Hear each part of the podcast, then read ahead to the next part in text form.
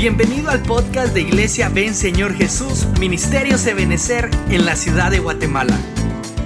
Estás en un espacio más de nuestra iglesia, donde compartimos palabra de Dios revelada. Así que te invitamos a que disfrutes de este glorioso tema.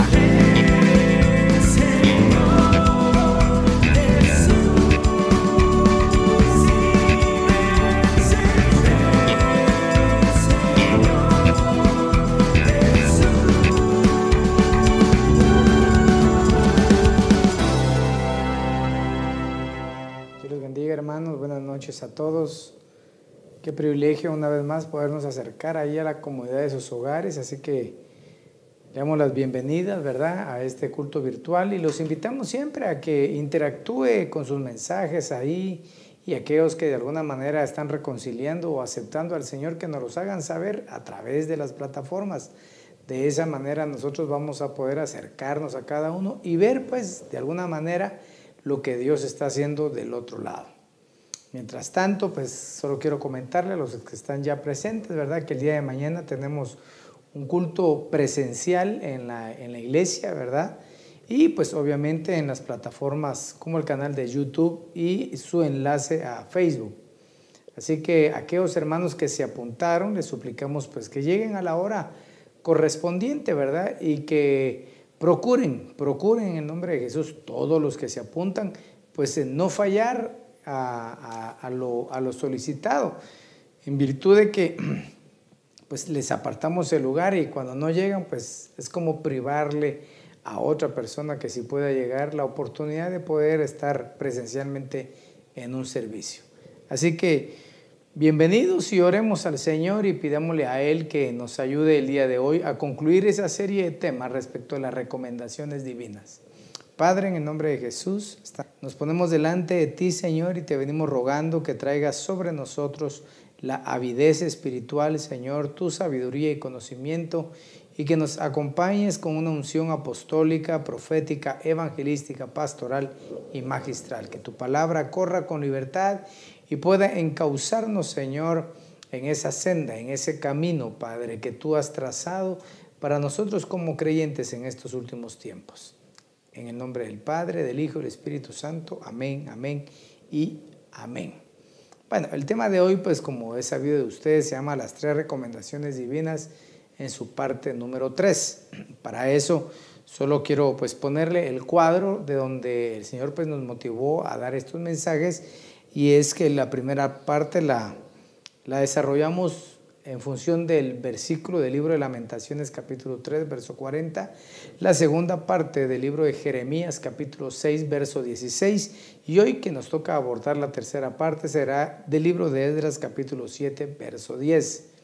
Solo para hacer una recapitulación, las primeras tres recomendaciones divinas del libro de Lamentaciones capítulo 3, la primera era escudriñar, la segunda era buscar y la tercera era volver.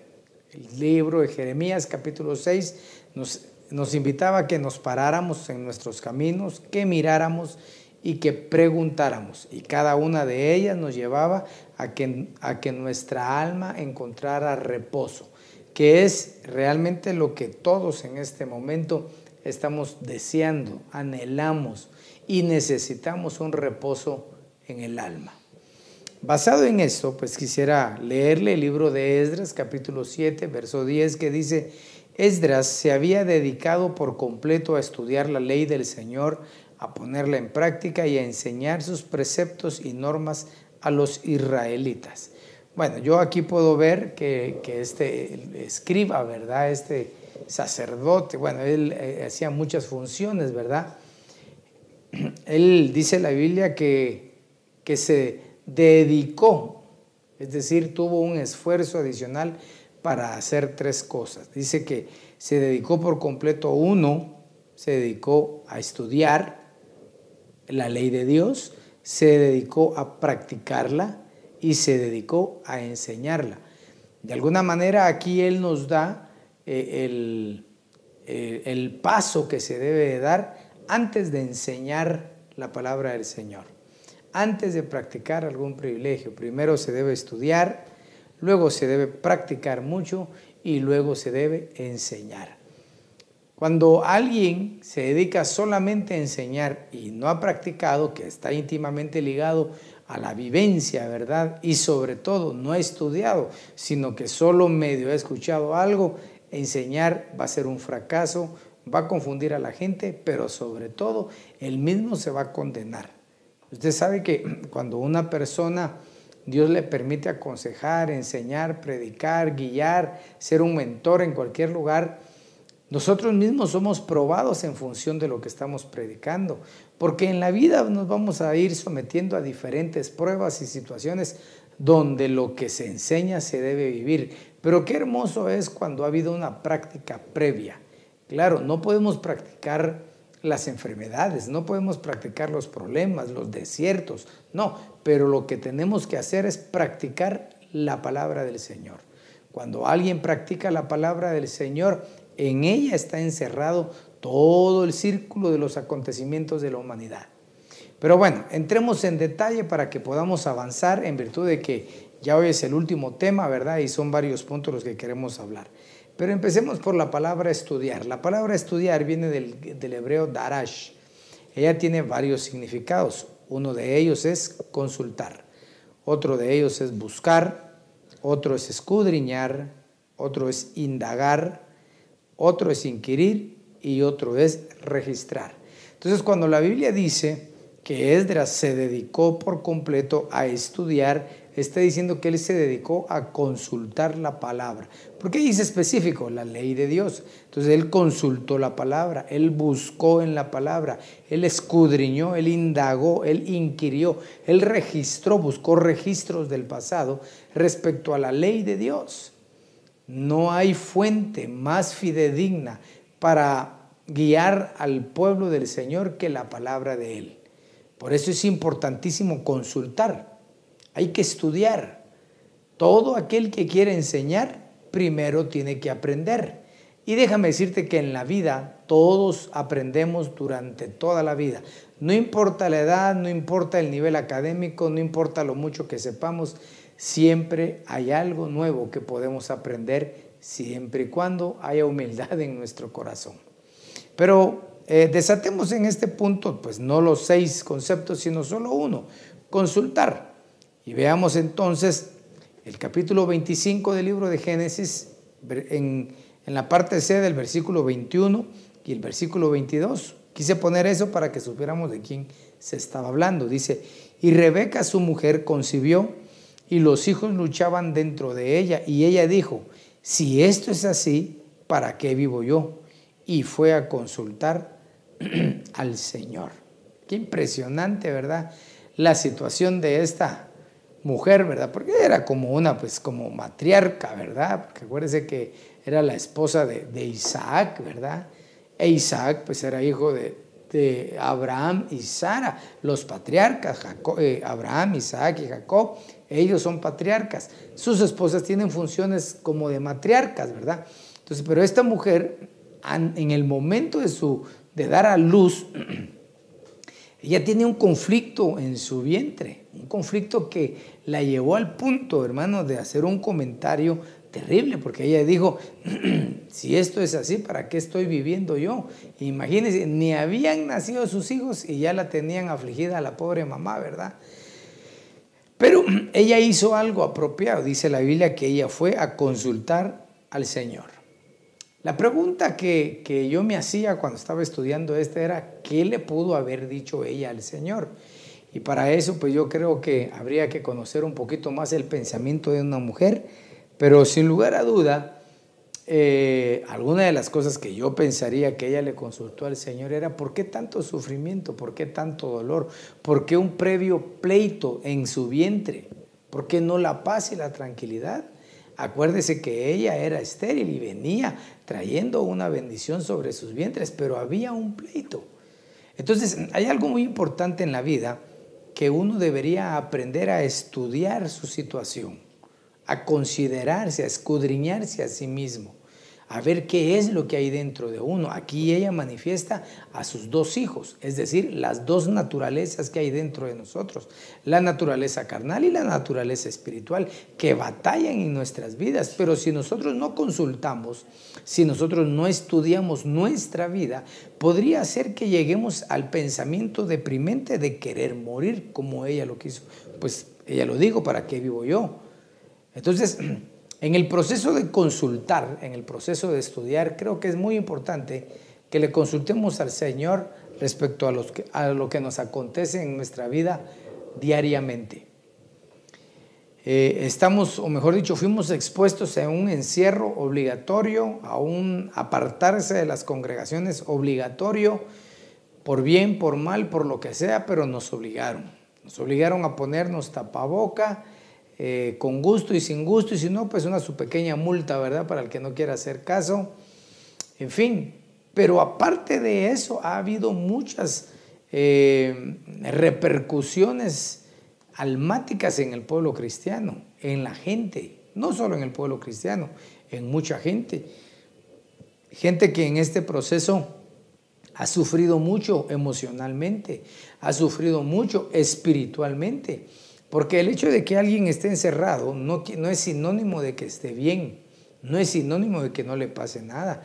Al contrario, ahora más que nunca nos damos cuenta de lo importante de sociabilizar, lo importante de congregarse, ¿verdad? Porque estando encerrado y tanto tiempo, la gente ha cometido grandes errores, ha cometido grandes eh, eh, eh, cosas que no han sido de beneficio para su vida, para su vida, perdón, y ha tenido pensamientos que nunca quizás había tenido mientras estaba ocupado. ¿No crees que sería importante que hiciéramos una consulta introspectiva en nosotros y que le consultemos al Señor, Señor, ¿por qué tengo tantos problemas? ¿Por qué tengo tantos achaques? ¿Por qué tengo tanta dificultad para hacer las cosas? ¿Por qué cuando supuestamente va a llegar la felicidad como le iba a llegar a Rebeca de un nacimiento, ¿por qué ahora que me viene la felicidad me encuentro con pleitos, me encuentro con problemas? La salida no está en echarle la culpa a la demás gente, menos en esconderse o acobijarse. La salida está en consultar a Jehová. Y Él seguramente traerá la respuesta a tu vida. Veamos la siguiente respecto al punto de estudiar. En el libro de Isaías capítulo 8, verso 19 dice, y cuando os digan, consultad a los medium y a los adivinos que susurran y murmuran, decid, ¿No debe un pueblo consultar a su Dios? ¿Acaso consultarán a los muertos por los vivos? Bueno, aquí era, era, era una pregunta respecto a una forma eh, de, violación a los mandatos divinos, ¿verdad? Vemos que, sobre todo en este mes de octubre, ¿verdad? Que, que uno dice, bueno, hasta yo lo he dicho, ¿verdad? Los atardeceres de octubre, pero el mes de octubre es, es un mes bien complicado a nivel espiritual. Hay muchas potestades que pelean en contra de lo que es culto, en contra de lo que se es cristiano, lo que es hijo de Dios. Usted sabe que este mes de octubre lo utilizan, dicen, ¿verdad? Los, nuestros enemigos espirituales, ¿verdad? Para hacer ayunos, oraciones, conjuros, le mandar palabras de maledicencia contra los cristianos, pero nos cubrimos con la sangre de Cristo y reprendemos toda palabra negativa, ¿verdad? Pero eso es una realidad. Entonces dice que esta gente consulta a los medium, consulta a divinos, susurran, murmuran y les preguntan, pues no es, mejor consultar cada quien a su Dios. Por lo menos yo en mi casa tenemos un Dios y su nombre es Jehová de los ejércitos. Y yo me imagino que su Dios también es Jehová de los ejércitos. Entonces nosotros debemos estudiar. Acuérdense que consultar es igual que estudiar. Nosotros debemos consultar al Dios vivo y verdadero a nadie más. No estar utilizando medium adivinos, muchísimo menos consultarle a los muertos. Hay gente, hermano, que a sus muertos, sobre todo este 31 y 1 de noviembre, ¿verdad? Unos se disfrazan en Halloween y otros el 1 de noviembre, todavía en medio de este encierro, andan haciendo huelga para que los dejen entrar a los cementerios. ¿Y a qué va uno a los cementerios?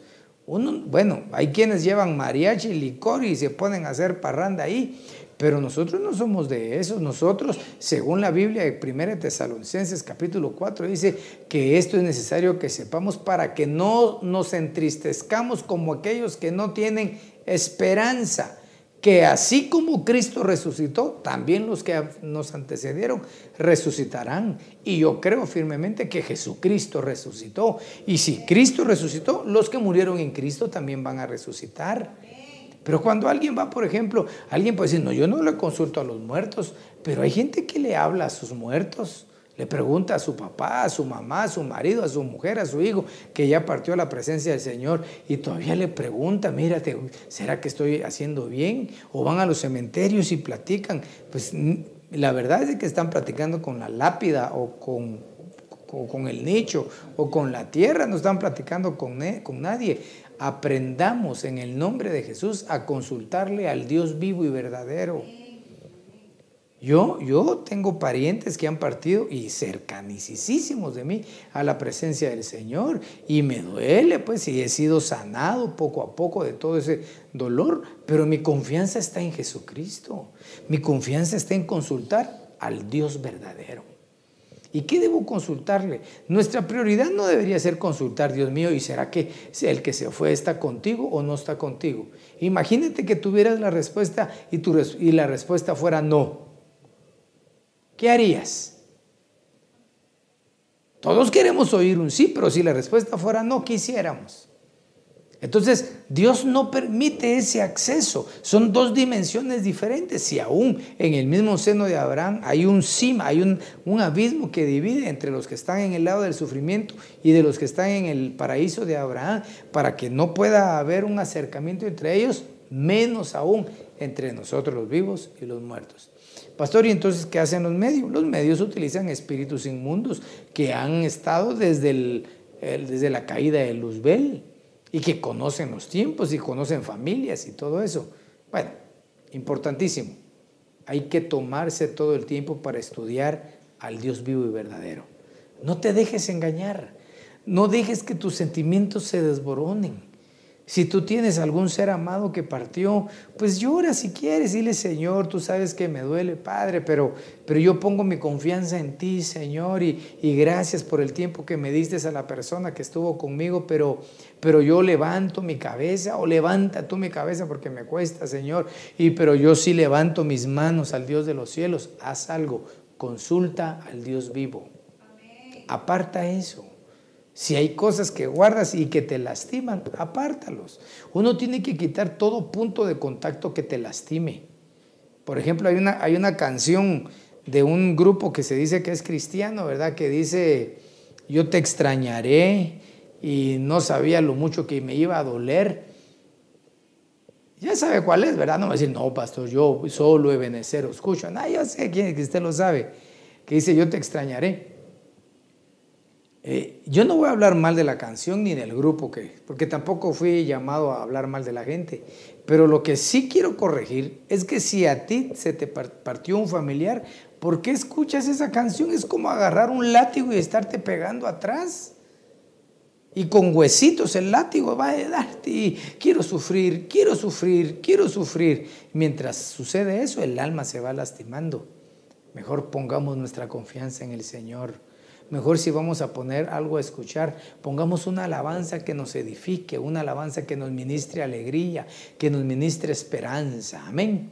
Bueno, amén. Alguien que me diga amén ahí, que escriba, por favor. Bueno. Sigamos hablando del estudiar. Proverbios capítulo 15, verso 14 dice, el corazón inteligente busca. Acuérdate que la palabra estudiar era consultar y otra era buscar. El corazón inteligente busca conocimiento, mas la boca de los necios se alimenta de necedades. Debemos estudiar y obtener conocimiento. A veces quisiéramos nosotros eh, que nos dieran la oportunidad para hacer cosas, pero realmente no buscamos conocimiento.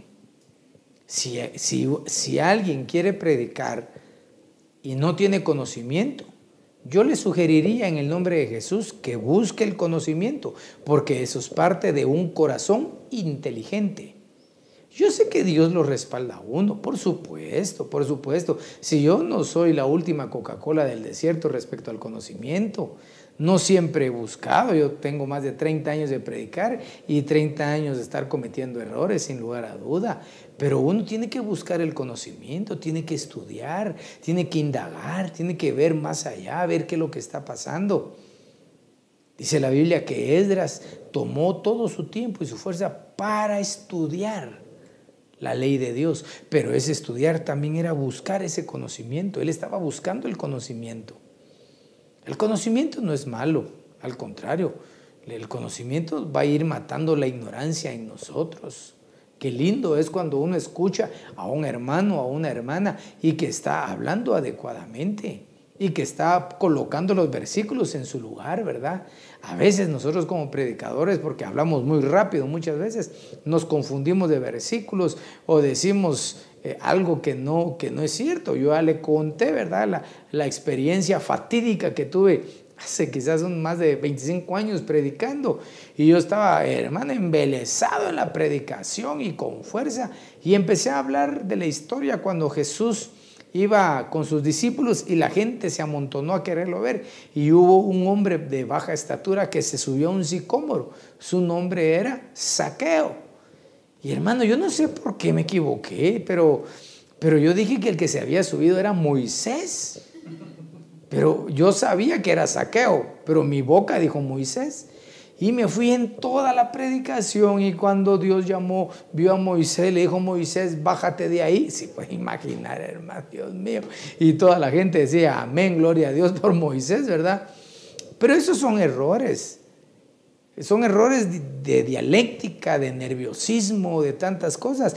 Pero el que está sentado debería decir, ah, pobrecito el pastor, como que se equivocó otra vez, ¿verdad? Pero no tenga pena, pastor. Yo entiendo que está hablando de saqueo. Pero hay gente que no conoce la Biblia.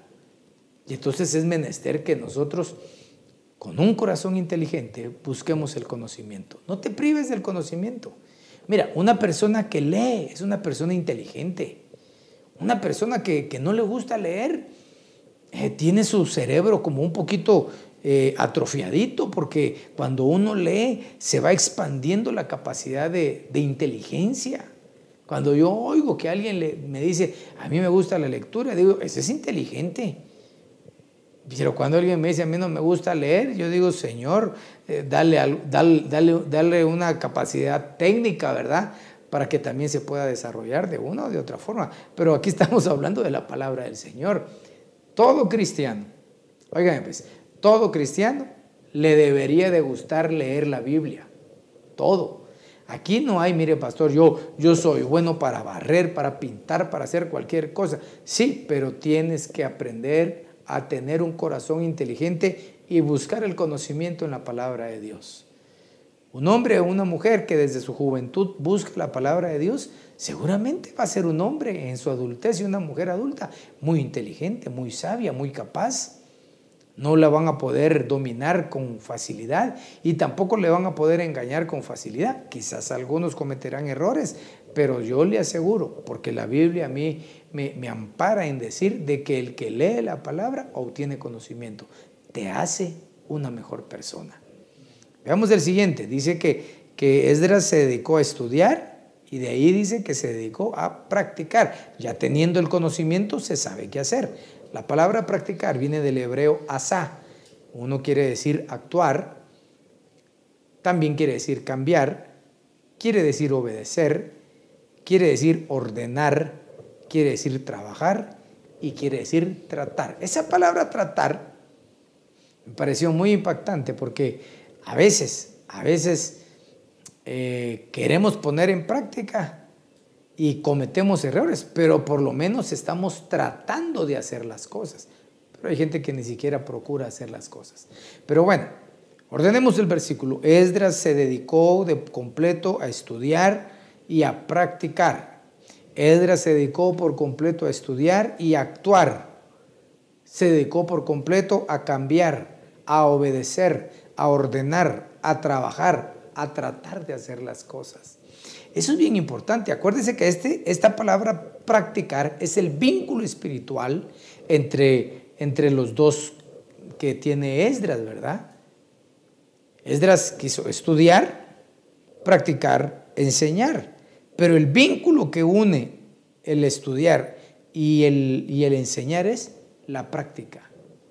Qué importante es la práctica. Aún en los estudios ponen a hacer prácticas a los que van a graduarse de cualquier carrera. Veamos entonces, yo subrayé, como usted bien sabe, si me ha seguido el hilo, ¿verdad? En estos mensajes sabe que las palabras que subrayo son las que vamos a, continuación a, a, a trasladarlas a través de un versículo bíblico. Efesios capítulo 4, verso 32 dice, sed más bien amables unos con otros, misericordiosos, perdonándoos unos a otros, así como también Dios os perdonó en Cristo Jesús.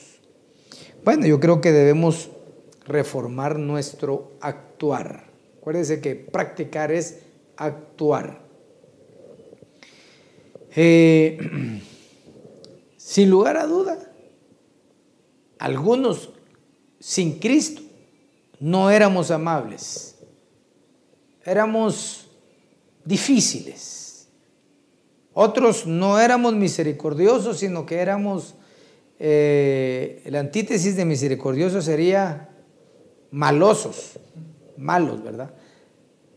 Eh, perdonándoos sin Cristo, no perdonábamos a nadie. Entonces, amable, misericordioso y perdonador. Otras tres cositas más que podríamos estudiar. Pero poner en práctica es cambiar nuestra forma de vivir. Es nuestra, cambiar nuestra forma de actuar. Hay que aprender a ser amables unos con otros. Lo he dicho en otras ocasiones que la palabra amable quiere decir que es alguien fácil de amar.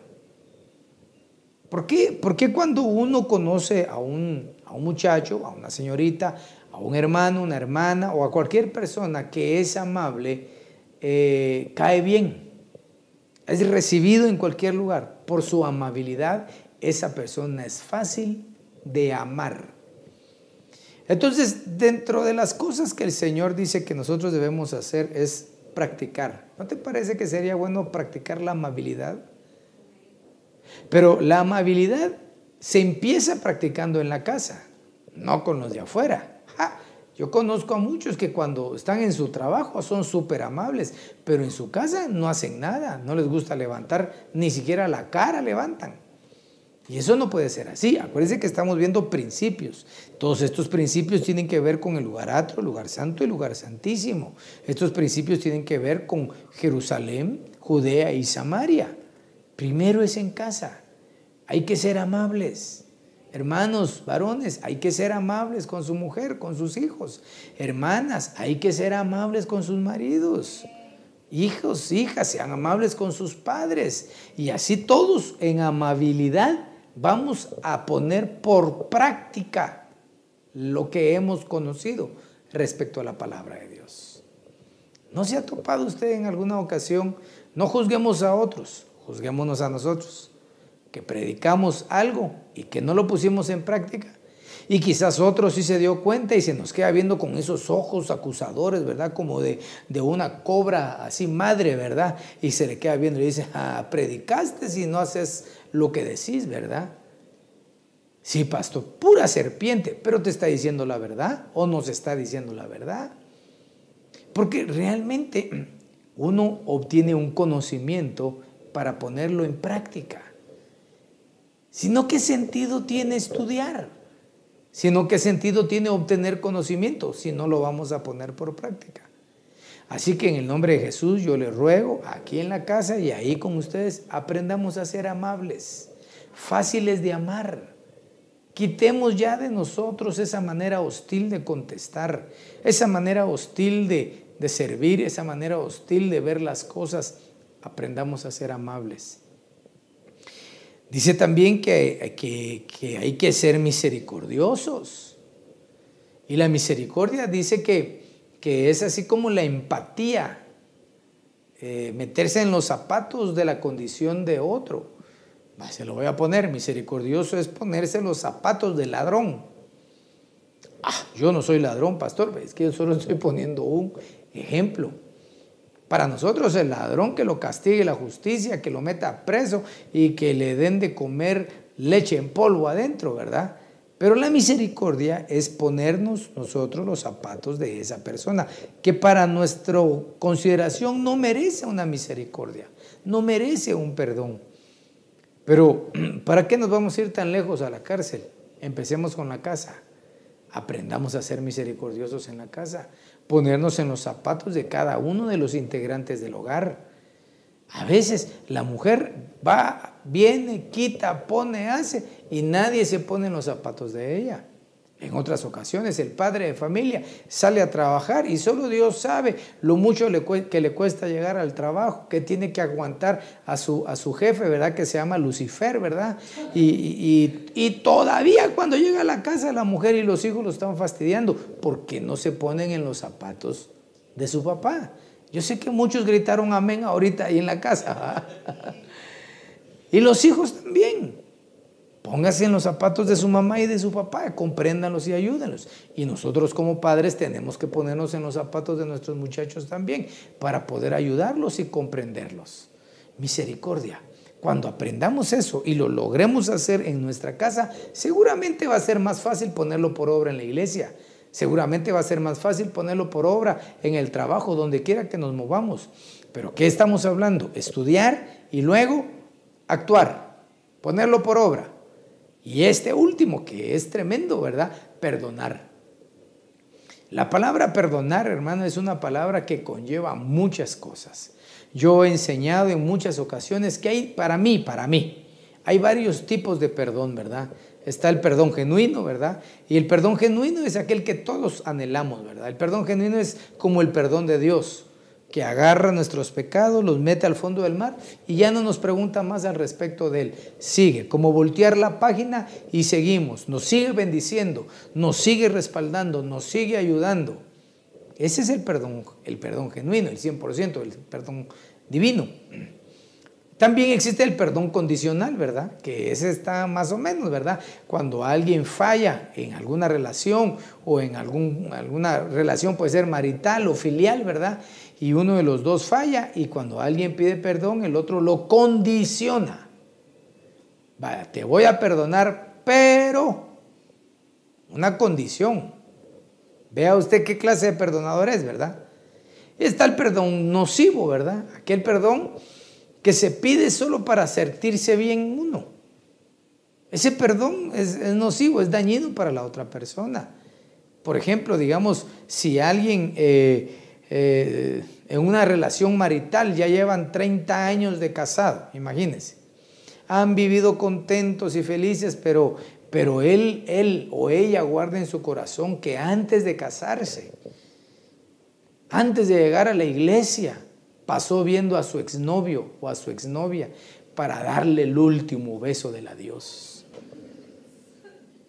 Y, se casó y, y, ya lleva 30 años, tiene una marimba de hijos y como ya son 30 años, uno es ingeniero, el otro es doctor, el otro es licenciado, hay un pastor, gloria a Dios también, hay entre ellos, ¿verdad? Y están ahí y el otro, la otra le carcome y le dice, no, yo le voy a decir que le fui infiel para que así, es que yo siento ese peso en mi vida, lo que quiere hacer es sacarlo y tirárselo a la otra persona. Ese es un perdón nocivo. ¿Cómo va a ser comparable 30 años de felicidad, 30 años de trabajo, 30 años de esfuerzo y de comprensión versus quererme sentir yo bien? No, aprendamos a que hay diferentes clases de perdón. Pero quiero decirte que en la vida cristiana estamos envueltos en situaciones donde golpeamos y nos golpean. Nos hablan mal y hablamos mal, ¿verdad? Porque aquel que diga que, aquel que logra no hablar mal, dice que ese es mejor que el que conquista ciudades, ¿verdad? Pero, ¿qué tenemos que hacer para poder convivir? ¿Qué hemos aprendido? ¿Qué hemos estudiado? ¿Qué se nos ha enseñado? Bueno, esa va a ser la otra parte, que hay que perdonar. Muchas personas viven amarradas en su vida pasada con, familiares, con amigos, por falta del perdón. Y, seguramente, seguramente lo que te hicieron fue muy doloroso. Pero yo lo que te puedo aconsejar a la luz de la palabra, de manera de que pongas en práctica el conocimiento divino, es perdona. Tenemos que perdonar. Porque aquí dice, así como también Dios nos perdonó en Cristo. Entonces, una forma de cambiar de actuar es ser amable, ser misericordioso y ser perdonador. No te duermas enojado, no te duermas enojada. Aquí tenemos un dicho en la casa, cuando alguien se quiere ir a dormir enojado, le dice, ah, ya sé con quién te vas a dormir abrazadito hoy, ahí le sobas bien los cachos, ¿verdad? Reprendemos, ¿verdad? En el nombre de Jesús, ¿verdad? Pero, pero no se vaya a dormir enojado, hombre. Alégrese, para como está la vida, lo mejor sería sonreír. Como decía el hermano Yuyi Ávila, va, sonríe, Cristo te ama, ¿verdad? Veamos el siguiente. Um, segundo de Corintios capítulo 2, verso 9 dice, porque también por este fin os escribí, para saber la prueba de si vosotros sois obedientes. ¿En qué? En todo. En todo. Se recuerda que la primera epístola a los Corintios es una epístola de instrucción, pero es una, una epístola de exhortación a la, a la iglesia porque es una iglesia poderosa en el fluir del Espíritu, pero que comete pecados y faltas muy inmorales. Una epístola que llevó así como una instrucción severa a la iglesia. Pero la segunda carta a los Corintios es una epístola de restauración, de reconciliación. Allá en la primera carta, en el capítulo 5, se narra de un problema de un muchacho que tenía intimidad sexual con su madrastra. A este hombre, a este muchacho, lo, lo entregaron a un juicio, a una disciplina, una de las peores disciplinas. Bueno, yo diría que la penúltima, porque la última es la muerte, ¿verdad? La penúltima disciplina fuerte, eh, que entregaron su cuerpo, ¿verdad? Para que fuera tocado, pero que su espíritu fuera salvo. Pero bueno, eh, luego en la segunda carta, el apóstol Pablo le dice a la iglesia, por favor, oh, me acuerdo del muchacho, dice, por favor, háblenle, háganlo volver a la iglesia, no sea que por causa de su tristeza se aparte. Porque también por este fin os escribí, dice, para saber la prueba de si vosotros sois obedientes en todo. La obediencia es como consecuencia del conocimiento también. Eh, ¿Cuántas prédicas has escuchado tu hermano que me estás viendo respecto a la obediencia? ¿Cuántas veces has predicado respecto a la obediencia? La obediencia es, eh, es esa parte de, de practicar lo que conocemos respecto a Dios. Yo sé que obedecer tiene tres enemigos. Uno, nosotros mismos, es decir, nuestra propia naturaleza nos impide ser 100% eh, obedientes, pero por eso tenemos que pelear contra nuestra naturaleza. Otro que, no, que nos impide ser obediente es el mundo y por último el enemigo. Pero, pero hablemos de que debemos practicar la obediencia. Dice que Edra se dedicó por completo a estudiar, a buscar, a indagar la ley de Dios y luego a practicarla. Esa palabra practicar, como leímos en el versículo anterior, era actuar, cambiar estilo de vida. Pero dice, y se puso a ser obediente. Hemos predicado y tengo un tema ahí de tal vez más de 25 años atrás, hermano, que, lo he estado leyendo y me gustaría compartirlo. Medio lo compartimos hace un par de semanas, ¿verdad? Respecto a otras luces de revelación del Señor, pero era, ¿a quién debo ser obediente? Y le decía, debemos ser obedientes a Dios sobre todas las cosas. Segundo, debemos ser obedientes a la palabra de Dios. Y tercero, debemos ser obedientes a nuestras autoridades. Esas autoridades tienen que ver autoridades gubernamentales, autoridades biológicas, es decir, nuestros padres, y autoridades espirituales, que son nuestros pastores. Autoridades como los mentores, es decir, maestros, todo lo que es autoridad. Pero debemos aprender a ser obedientes. La obediencia es un adorno de la iglesia de Jesucristo. Un hombre y una mujer obediente a Dios, a la palabra y a sus autoridades. Oye lo que te voy a decir. Un hombre obediente a Dios, a la palabra y a las autoridades, es un hombre bendecido. Es un nombre sobre quien van a caer abundantes bendiciones. Entonces, pon por práctica la palabra. Antes de predicar, antes de enseñar que hay que ser obediente, hay que vivir y ser obediente. Hay que poner en práctica la obediencia antes de querer enseñar la obediencia. Veamos el siguiente respecto siempre a practicar. Proverbios 4:26 dice, examina la senda de tus pies y todos tus caminos sean ordenados. Acuérdense que la práctica era actuar, era obediencia y era ordenar. Debemos ordenar nuestros pasos. Yo, recuerdo, y creo que mi esposa lo acaba de comentar también, mi suegra cantaba una, un, su corito, ¿verdad? es un coro ancestral, diría yo de una vez, ¿verdad? Que decía, ojitos, cuidadito lo que veis, boquita, cuidadito lo que decís, manitas, cuidadito lo que tocáis, y piecitos, cuidadito, ¿dónde vais? Decía, ¿verdad? Esa no la cantaba siempre cuando yo era recién convertido, ¿verdad? Y entonces yo le decía, boquita, cuidadito lo que decís, decía yo también, ¿verdad? Pero aquí vamos, hay que ordenar nuestros pasos, hay que ordenar nuestra vida. Hermanos amados, hemos pasado un momento conflictivo donde el ánimo de muchos se vino para abajo, donde la vida espiritual del que la tenía fuerte se pudo haber venido para abajo no de aquellos que gracias a Dios han logrado florecer y han logrado mantenerse, pero le hablo a aquellos que se han venido para abajo. Ordena tus pasos, pon en práctica lo que antes sabías. Yo podría decir, iba a decir todos, pero, pero me voy a arriesgar, la mayoría sabemos cuando vamos encaminando nuestros pasos hacia el mal. Nadie podría decir a estas alturas, yo no sabía que esto era malo, lo sabemos. Pero Dios es un Dios de misericordia, Dios es un Dios bondadoso y nos invita hoy a que ordenemos nuestra vida. Mira que ya hablamos eh, respecto a estudiar, respecto a esa manera de inquirir, de escudriñar. Ahorita estamos hablando de poner en práctica. Todavía no hemos llegado a ser un predicador o, a enseñar, a poner en práctica. Practiquemos la palabra. Veamos el siguiente entonces. Ah, dice que él también, por último, enseñó. La palabra enseñar viene del hebreo lamad, que quiere decir adiestrar, domar. ahí está, vamos a hablar de eso. Instruir y hábil. Eh, permíteme, permíteme, permíteme.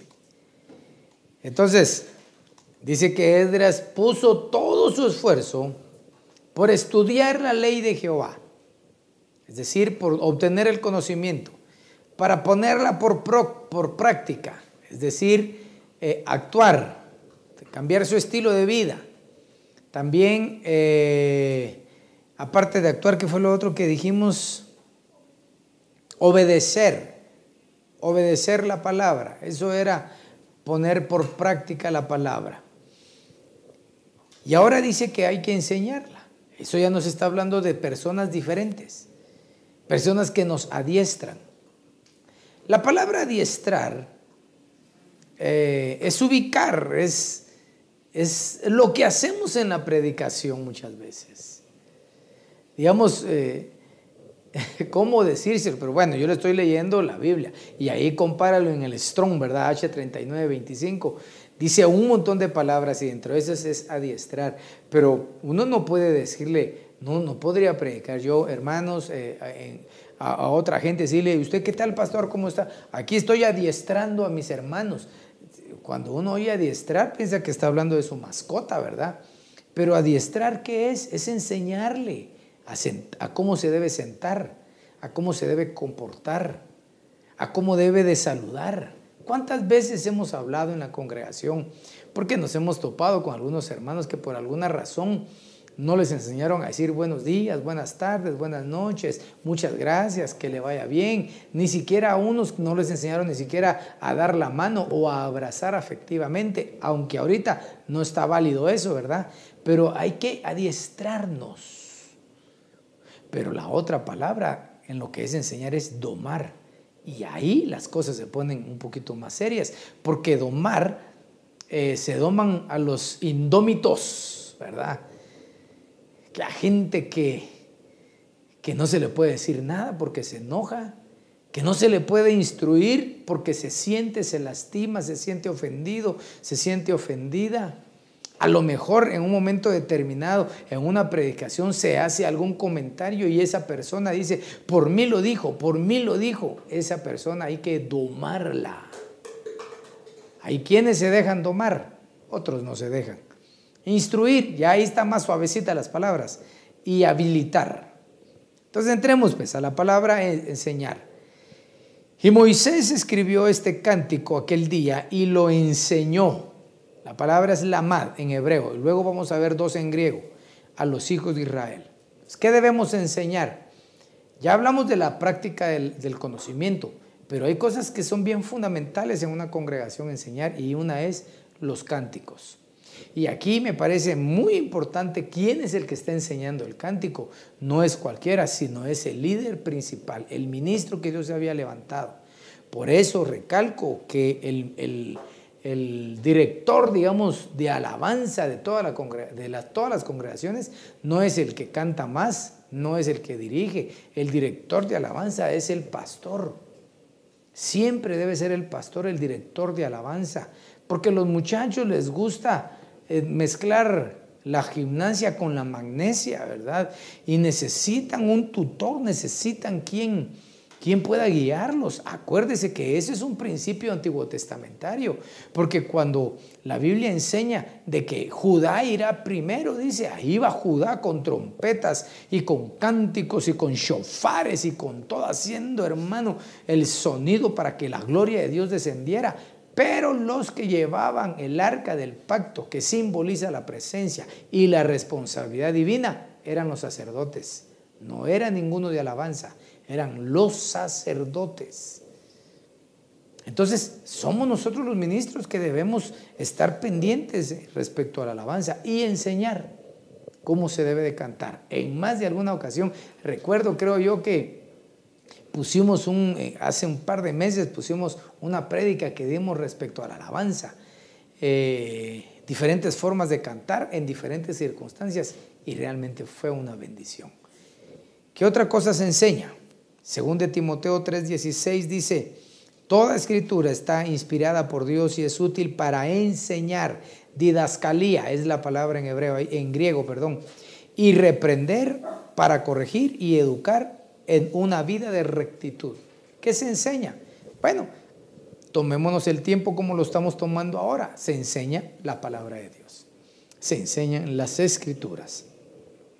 ¿Por qué? Porque las, las escrituras fueron inspiradas por el Espíritu Santo de Dios precisamente para reprender a la gente, para corregirla y para educarla en una vida recta. Por eso vuelvo a la carga aquella persona, así como tú que me estás viendo, que tomó el tiempo para sentarse a escuchar la palabra.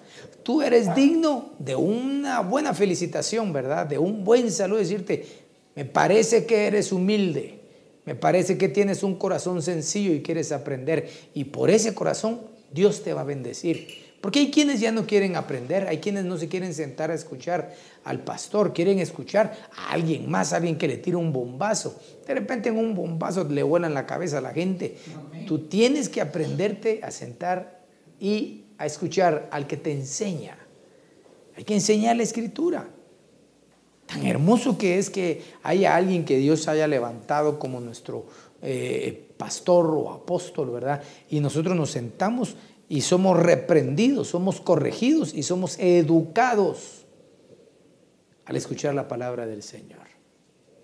Y por último, Tito capítulo 2, verso 3 al 5. Este versículo fue el más largo que puso, pero es que me, me, me gustó. Igualmente las ancianas, oiga, las ancianas, no las viejas, las ancianas. Quiere decir si usted me pregunta, pastor, entonces pueden haber ancianos en la iglesia fungiendo y ancianas fungiendo. Por supuesto, porque aquí lo dice. Igualmente las ancianas deben portarse con reverencia. Ah, entonces aquellas que van floreciendo para convertirse en una anciana en la congregación, ¿cómo debe ser? Debe portarse con reverencia. No ser chismosas, ni borrachas, sino que deben dar buen ejemplo. Y luego dice, y enseñar. Qué impresionante, ¿verdad? Porque las, las supuestas contradicciones de la Biblia, dice, ¿verdad? Bueno, se enseña, puede enseñar la mujer. ¿Y por qué Corintios dice que la mujer no enseñe, sino que le pregunte a su marido? Porque lo que tiene que leer es la palabra en griego, no es didáscalos, sino esa palabra que la anciana enseña es sofronizo. Y fíjese que esa palabra sofronizo quiere decir poner una mente en su lugar. Porque mire lo que enseña una anciana y enseñar a las jóvenes, es decir, a las mujeres jóvenes, a sus hijas, a las jovencitas, a amar a sus esposos y a sus hijos. Quiere decir que una mujer adulta, una que se dice que tiene experiencia y que le enseña a las muchachas que no amen a sus esposos y que sean irresponsables con sus hijos, esa no es una anciana con reverencia. A ser juiciosas, que enseñe la anciana y le diga a las patojas, miren, tengan juicio, no sean locas. Esa es la función. Perdón, perdón, perdón, se me salió, ¿verdad? Sean juiciosas. Eso es lo que le tienen que decir las ancianas a las jovencitas. Porque a veces las jovencitas se enamoran, miran un pájaro, y ay, qué lindo el pájaro. Y de ahí miran un zanate, qué lindo el zanate. De ahí miran un buitre, qué lindo el buitre. Hermano, y pasan toda la vida chuleando a todo y de último llegan a 40 años y no se quedan con nada. Y aquel que era ese tan menso dice, y ese era el que Dios tenía para ellas. Las ancianas deben enseñarle a las jóvenes que tengan juicio, que sean pensantes, pues. No se necesita ser viejo para tener juicio, se necesita que alguien nos lo enseñe en nuestra tierna edad. Le dice que le enseñe a las mujeres jóvenes a que amen a sus esposos, que amen a sus hijos, a que sean juiciosas, a que sean puras. Es decir, que vivan en santidad, que cuiden su virginidad, pues. Las ancianas tienen que decirle a sus hijas, mira, mija, vos no tenés que andar de beso en beso con los patojos. Hace años yo me llevé a muchos de sus hijos a un retiro, allá a Retaluleo, y estaba qué bonito, todas las patojas y muchachos ahí, y me tocó predicar. Y como todas llevaban bombones y dulces, le pedí un bombón a una de ellas. Y entonces eh, hasta se asombraron, el pastor va a chupar dulce a media prédica, que ni a media prédica, desde el principio de la prédica yo me metí el bombón a la boca, hermano.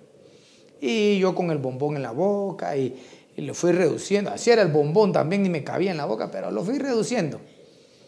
Y todas se me quedaban viendo y yo seguía hablando. Ya cuando iba a la mitad de la prédica, porque les estaba hablando precisamente del punto de los sentimientos. Y les digo a ellas, ¿ustedes me quieren? Sí, todas dicen que sí, ¿verdad? Espero que sea cierto, ¿verdad? Bueno, entonces me saqué el bombón de la boca y le dije, eh, le dije, a la primera que estaba y se me quedó viendo, ¿verdad? Es, y, tanteando si lo chupaba por obediencia, ¿verdad? Y, entonces todas se empezaron a reír. Entonces le dije a todas, chúpenlo cada una. Obviamente no iba a permitir que lo hicieran, ¿verdad? Pero ¿cuál era el pequeño ejemplo? Le dije, así son cuando andan de beso en beso. Le besan la baba a uno y luego la otra se lo besa y luego la otra se lo besa. Puro, y ni qué bueno que bombón fuera el bombón, por gordo quizás, ¿verdad?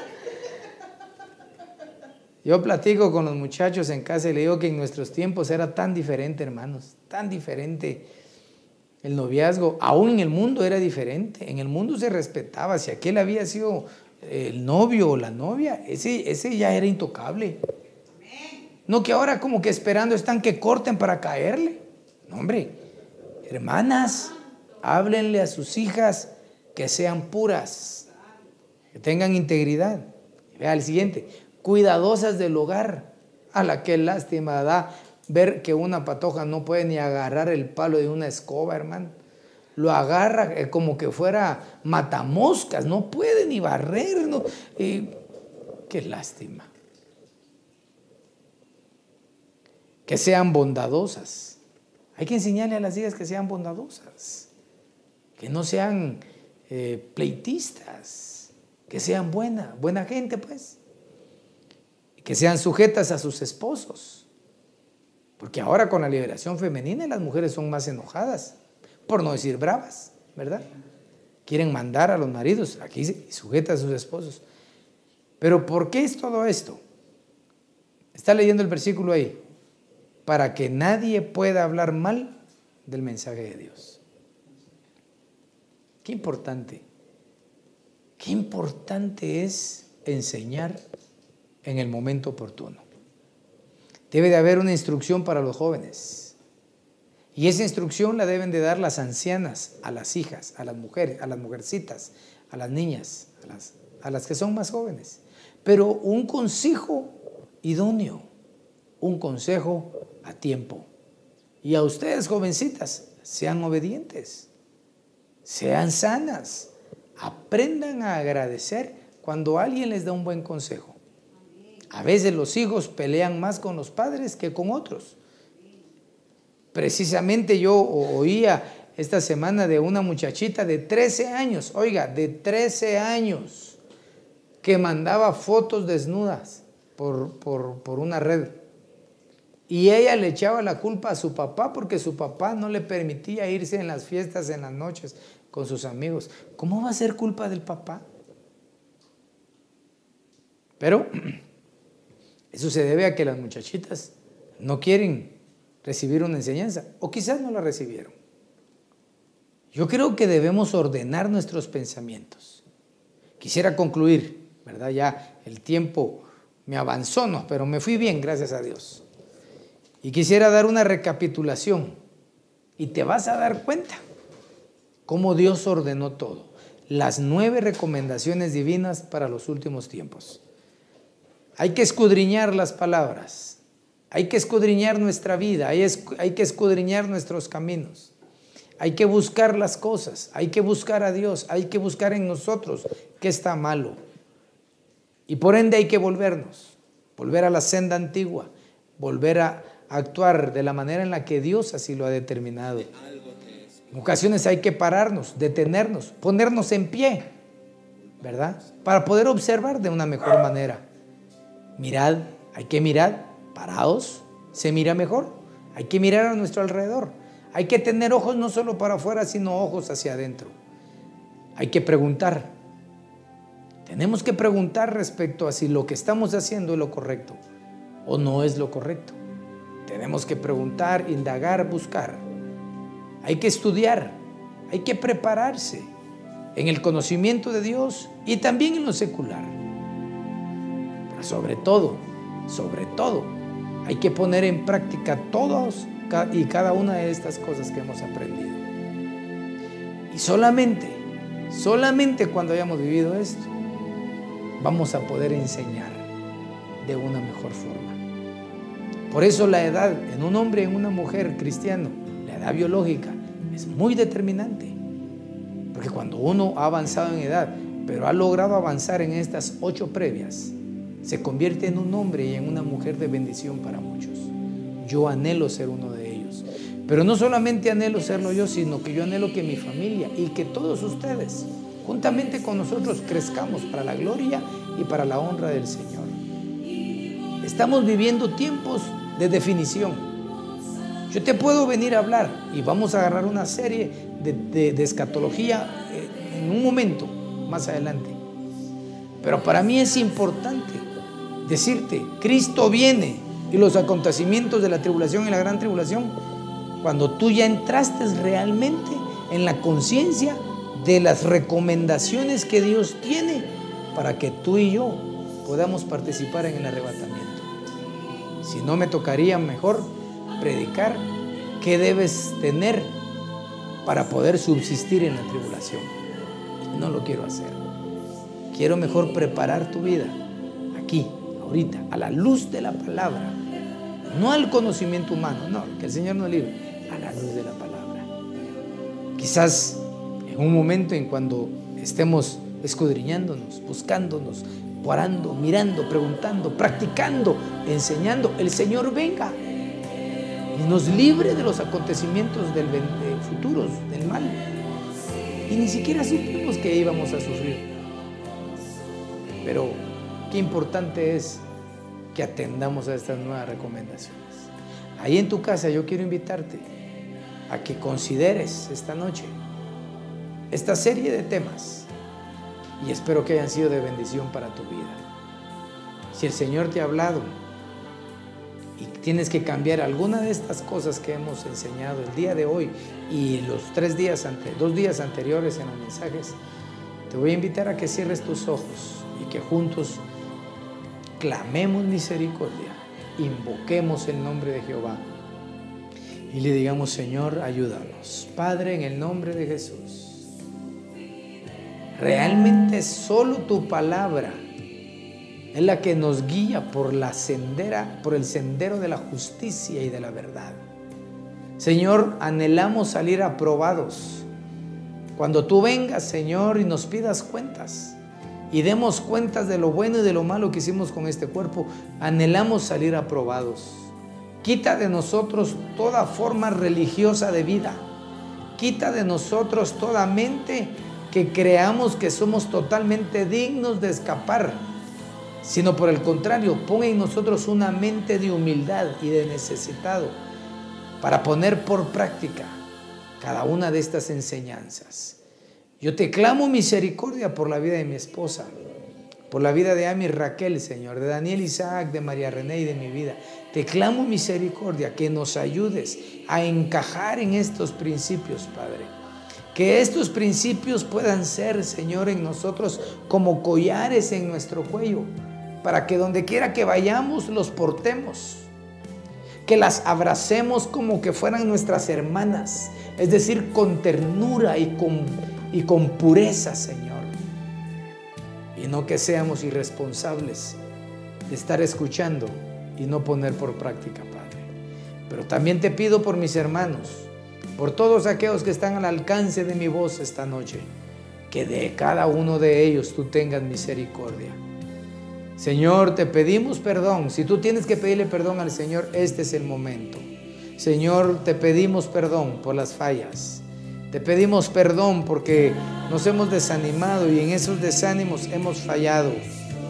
Te pedimos perdón porque no hemos practicado, porque no hemos estudiado tu palabra, porque no hemos indagado, porque no, hemos, no nos hemos escudriñado. Perdónanos, Padre. Pero te rogamos, Señor, que hagas renacer en nosotros un espíritu nuevo, Señor. Y que aquellas cosas que abandonamos, Señor, como consecuencia de todo esto que ha suscitado en el mundo, puedan volver, pero con una gloria mayor. Trae felicidad a los hogares, trae alegría, un espíritu de ánimo nuevo, Señor. Que aquellos que se han desanimado reciban ánimo esta noche en el nombre de Jesús. Aquellos que los ha visitado la enfermedad que llegue la salud a sus vidas en el nombre de Jesús. Que aquellos que los pensamientos o que sus sentimientos fueron tocados y se sienten mal, pues que también reciban salud en sus sentimientos, que reciban fortaleza, que se ha puesto en ellos y en ellas el sombrero de Manasés para que olviden las tristezas del pasado y que puedan caminar en pos de ti, como dice tu palabra, olvidando lo pasado, prosigo el supremo llamamiento que me ha sido dado en Cristo Jesús. Señor, que nada nos detenga, sino que seamos como el siervo fiel que toma el arado en sus manos y que no voltea su mirada hacia atrás. En el nombre de Jesús, que sea rehabilitado el servicio en las manos de tus servidores que las niñas de danza se ha rehabilitado el deseo de la danza. Que en los de alabanza se ha rehabilitado el deseo y vengan cánticos nuevos, Señor. Que en cada grupo de servidores, en cada equipo de servidoras, se rehabiliten los deseos espirituales para encajar, Padre, y poder llegar una vez más a enseñar. Como pastor de la congregación Ven Señor Jesús y de las iglesias que cubrimos, lanzamos una palabra de bendición sobre sus vidas, Señor. Y sobre aquellos, Padre, que nos escuchan, los bendecimos en el nombre de Jesús. Y te pedimos que sean arropados con nuevas vestiduras. Que hoy haya un cambio en sus vidas, en nuestras vidas. Y que mañana, Señor, nos podamos levantar con alegría, con disposición, con regocijo para que aquellos que tú nos vas a dar la oportunidad de congregarnos en tu casa, disfrutemos ese momento Y aquellos que se queden en casa también lo disfruten con alegría de corazón y con sencillez de espíritu. En el nombre poderoso de Jesús, yo te doy gracias Padre, gracias Hijo y gracias Espíritu Santo. Amén, amén y amén. Aleluya. Esperamos que este tema haya sido de bendición para tu vida. No olvides seguirnos en nuestras redes sociales como Iglesia de Cristo, Ven Señor Jesús, Ministerios Ebenecer. Recuerda, todo tiene solución. Hasta la próxima. Bendiciones.